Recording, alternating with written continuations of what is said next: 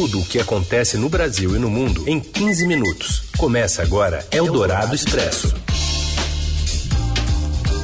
Olá, sejam muito bem-vindos. Eldorado Expresso está no ar. Aqui a gente atualiza as notícias importantes no meio do seu dia, muitas vezes na hora do seu almoço. Eu sou a Carolina Ercolim e esses são os destaques desta quinta, dia 6 de janeiro. Prefeitura cancela Carnaval de Rua de São Paulo e condiciona desfiles no Sambódromo ao ajuste das escolas aos protocolos sanitários. Após mobilizar servidores públicos por todo o país, aumento de salário dos policiais pode não acontecer neste ano.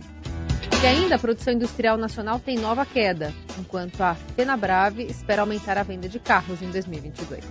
Eldorado Expresso. Tudo o que acontece no Brasil e no mundo em 15 minutos.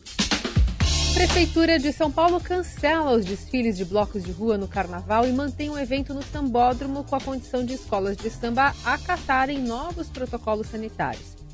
De aqui São Paulo mesmo, capital, Priscila Mendes. Boa tarde a todos. Bem, São Paulo é mais uma das capitais que decidiu cancelar o carnaval de rua, seguindo o exemplo do Rio, Recife, de Salvador.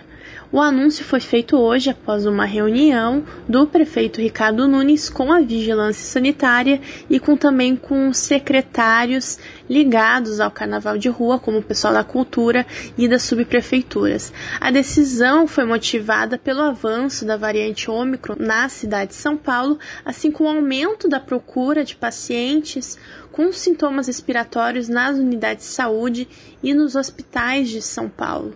A prefeitura também desistiu daquela ideia de fazer um carnaval fechado em Interlagos em algum outro local da cidade. A recomendação também envolveu a discussão de protocolos para o carnaval das escolas de samba. O carnaval do AMB está mantido, mas apenas se as escolas acatarem os protocolos que estão sendo construídos pela área da saúde. Em relação ao carnaval de rua, realmente não vai poder ter nada. E além disso, a Vigilância Sanitária recomendou que o passaporte da vacina passe a ser exigido em qualquer tipo de evento, não apenas naqueles que têm mais de 500 pessoas. Eldorado Expresso. O presidente dos Estados Unidos, Joe Biden, chamou hoje seu antecessor, Donald Trump, de perdedor e mentiroso e o acusou de representar uma ameaça contínua à democracia, em um discurso do aniversário de um ano do violento ataque ao Capitólio. Logo após esse discurso, Trump reagiu à fala de Biden e divulgou um comunicado em que acusa o presidente americano de tentar dividir ainda mais a América e diz que todo esse teatro político é apenas uma distração para o fato de Biden ter falhado completa e totalmente. Seguidores de Trump invadiram a sede do Congresso americano em 6 de janeiro de 2021 para tentar reverter a sua derrota eleitoral. O ataque deixou cinco mortos, inclusive um policial, e mais de 700 pessoas que foram presas e indiciadas. O discurso de um ano da invasão do Capitólio marca uma forte escalada na estratégia do presidente americano em relação aos distúrbios de culpar Trump diretamente por seu papel no ataque sem precedentes à democracia americana. Eldorado Expresso. A produção industrial brasileira recuou 0,2% em novembro em relação a outubro. Dados do IBGE mostram que o setor acumula perda de 4% em seis meses de recuos consecutivos. Em relação a novembro do ano passado, aliás, de 2020, a produção caiu 4,4%. No ano, a indústria acumula uma alta de 4,7% até novembro e em 12 meses de 5%. E depois da modesta alta de 3% do ano passado, a Fenabrave espera um ritmo de crescimento não muito diferente para esse ano. As previsões iniciais da Federação Nacional de Distribuição de Veículos Automotores apontam para um crescimento de 4,6% nas vendas de veículo. Se é confirmado o prognóstico, o setor chegará ao fim de dezembro acumulando mais de 2 milhões de emplacamentos entre carros de passeio, utilitários leves, caminhões e ônibus. O resultado não é o suficiente, no entanto, para o mercado voltar ao nível de antes da pandemia, já que em 2019 as vendas quase superaram 3 milhões de unidades. Eldorado Expresso. Impasse no orçamento deste ano pode dificultar o reajuste a policiais e, para o aumento ser dado este ano, seria preciso rever, prever mais recursos ainda para 2023. Detalhes com a colunista da Rádio Dourado e do Estadão, Adriana Fernandes. O impasse em torno do reajuste do salário dos servidores públicos para esse ano só aumenta. O governo terá de enfrentar um problema adicional para administrar a pressão das carreiras dos servidores públicos por novos aumentos. É que a previsão de recursos no orçamento para o aumento é ainda mais insuficiente quando se leva em conta o que foi programado para 2023. É que o orçamento de 2022 foi aprovado com a dotação de despesas para concessão do reajuste para o exercício deste ano e de 2023 com o mesmo valor de 1 bilhão 790 milhões de reais para cada ano ano. Acontece que essa não é a praxe, é que o governo sempre faz uma previsão menor de vigência do reajuste no primeiro ano, até que o projeto de reestruturação, de concessão do aumento seja negociado com as categorias aprovado pelo Congresso e o governo consiga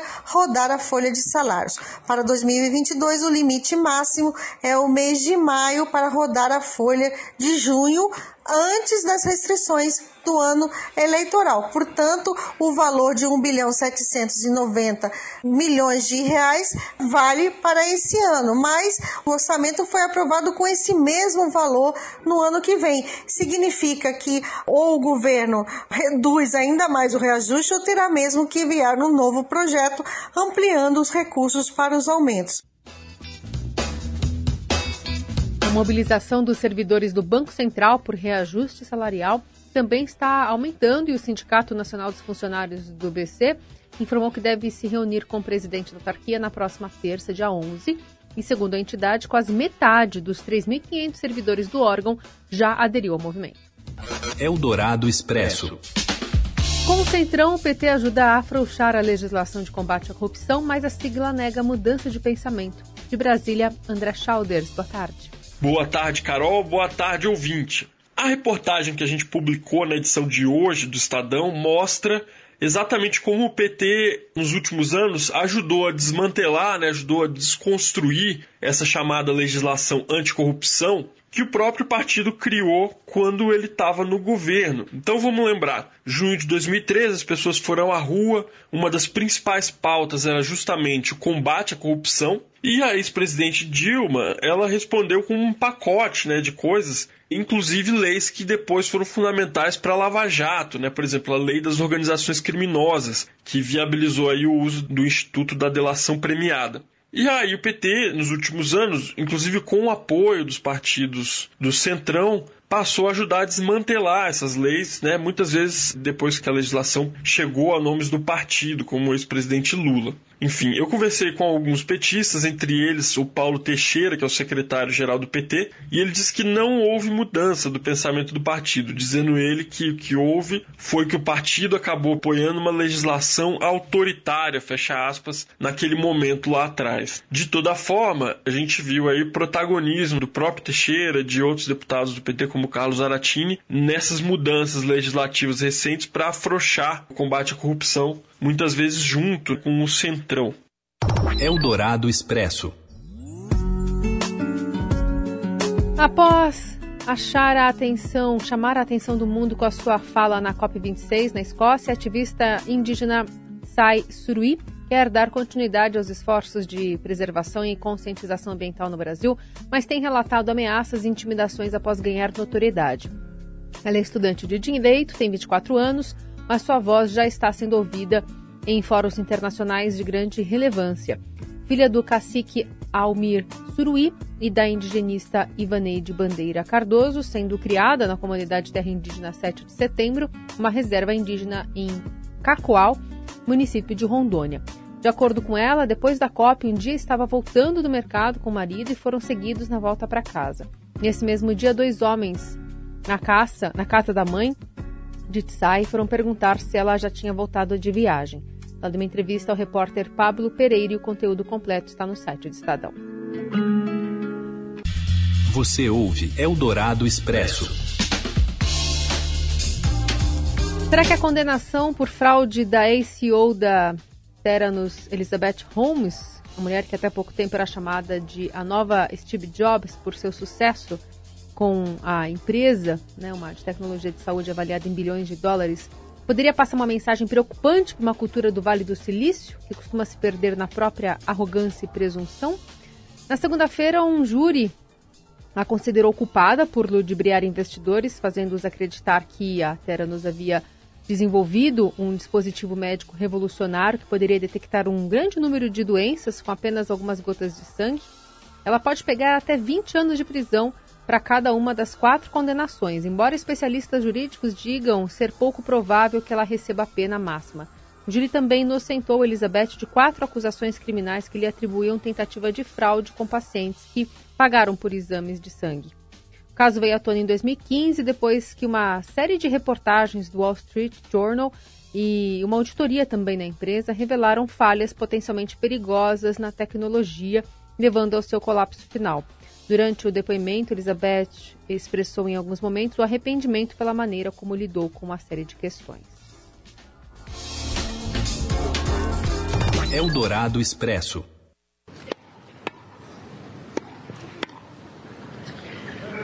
Falar sobre tênis. Na verdade, um grande ícone do esporte. O Djokovic está de quarentena em um hotel australiano enquanto tenta participar do Grand Slam sem estar vacinado contra a Covid. Fala, Rafael Ramos. Olá, boa tarde. O tenista sérvio Novak Djokovic deverá ficar pelo menos até segunda-feira em um hotel de quarentena na Austrália depois de tentar entrar no país sem apresentar o comprovante de vacinação contra a Covid-19. O tenista, que havia conseguido uma liberação especial dos organizadores do Aberto da Austrália para disputar o torneio, mesmo sem estar vacinado, acabou barrado no aeroporto na última quarta-feira e foi então levado para esse hotel de quarentena, onde permanece em isolamento. Enquanto os advogados de Djokovic tentam buscar uma alternativa para solucionar esse caso o mais rápido possível, as autoridades australianas garantem que nada será resolvido antes de segunda-feira quando será realizada uma audiência para definir o futuro do tenista, que poderá permanecer em isolamento, sair do país ou, enfim, conseguir a liberação para disputar o primeiro Grand Slam do ano.